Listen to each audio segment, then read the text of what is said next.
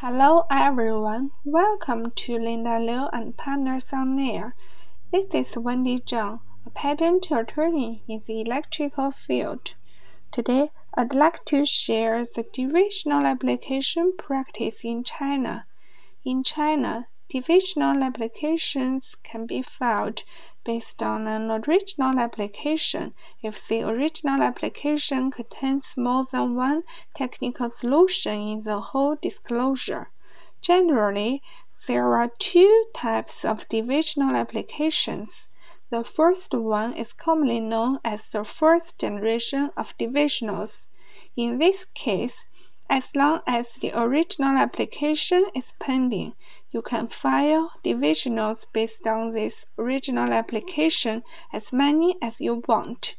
The other one is commonly known as the second and later generations of divisionals, which are filed based on a previous divisional application. In this case, usually the original application is no longer pending and a further divisional needs to be filed based on a previous divisional as its own parent application. The further divisional needs to be filed during pendency of its own parent application with the trigger of unity rejection with respect to that parent application issued by CNIPA. Now that for any divisional regardless of the first generation or the second and later generations. A pending condition of its own parent application is required. It's important for the practitioners to understand the exact meaning of the period of pending in China. Well, first, let's talk about the pending period of an application in China. The pending period of an application refers to a period from the time of filing to the time of being closed. What may be less obvious is that the deemed mailing time of any office actions should be included into the pending period, which is a statutory of 15 days from the date of issue. What's more, designated or statutory response period after the issue of office actions should be included into the pending period.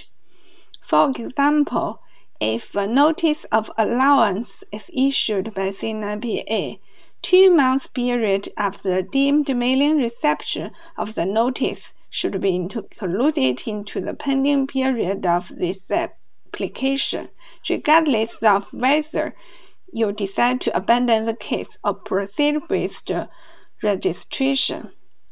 Similarly, if a rejection decision is issued by CNIPA, three months period after the deemed mailing reception of the decision should be included into the pending period, regardless of whether you decide to abandon the case or proceed to file a re-examination request.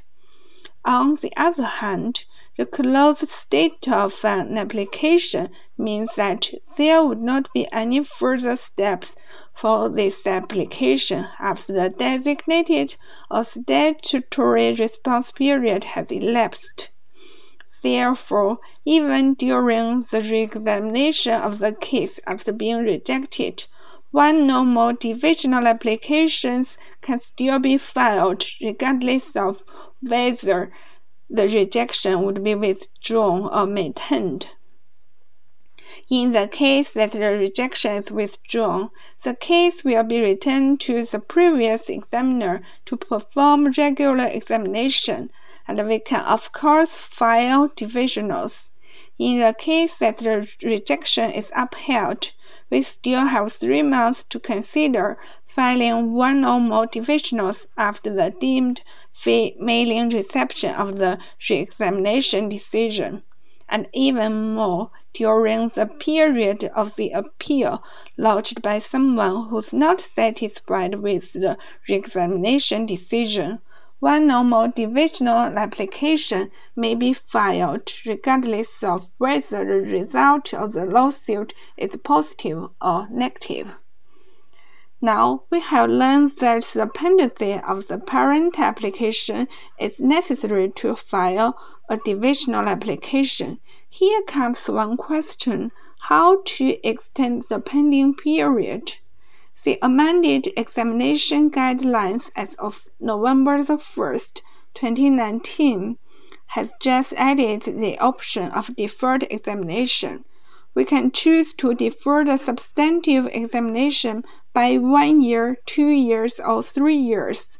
Another approach to extend the pending period is to request for extension for each of the office actions by two months at the most, twice.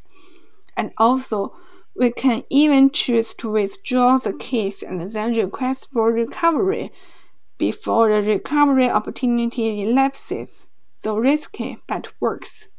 The extended pending period would in turn allow for an extended time period when you are allowed to file one or more divisional applications from the parent application in China. Next, let's talk about the key factor of filing a second or later generation of divisional, the unity rejection. If you are interested in filing continuous divisional applications and haven't fully made up your mind on the subsequent actions at present, when filing a divisional, we would suggest taking measures to keep the option to file a further divisional open. We could add an independent claim which is in lack of unity with the existing claims. Then we would keep contacting the examiner before the first office action is issued, explain and persuade the examiner to issue a unity rejection as we need.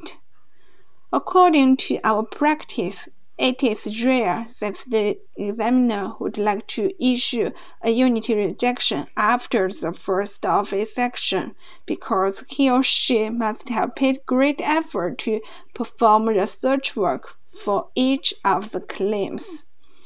The preparation of provoking a unity rejection for the divisional application should be done as early as possible. This is the introduction of the divisional application practice and some of our experiences to enable further divisionals in China. Feel free to contact me if you have any questions. As a leading patent law firm in China, we are always glad to help. See you next time.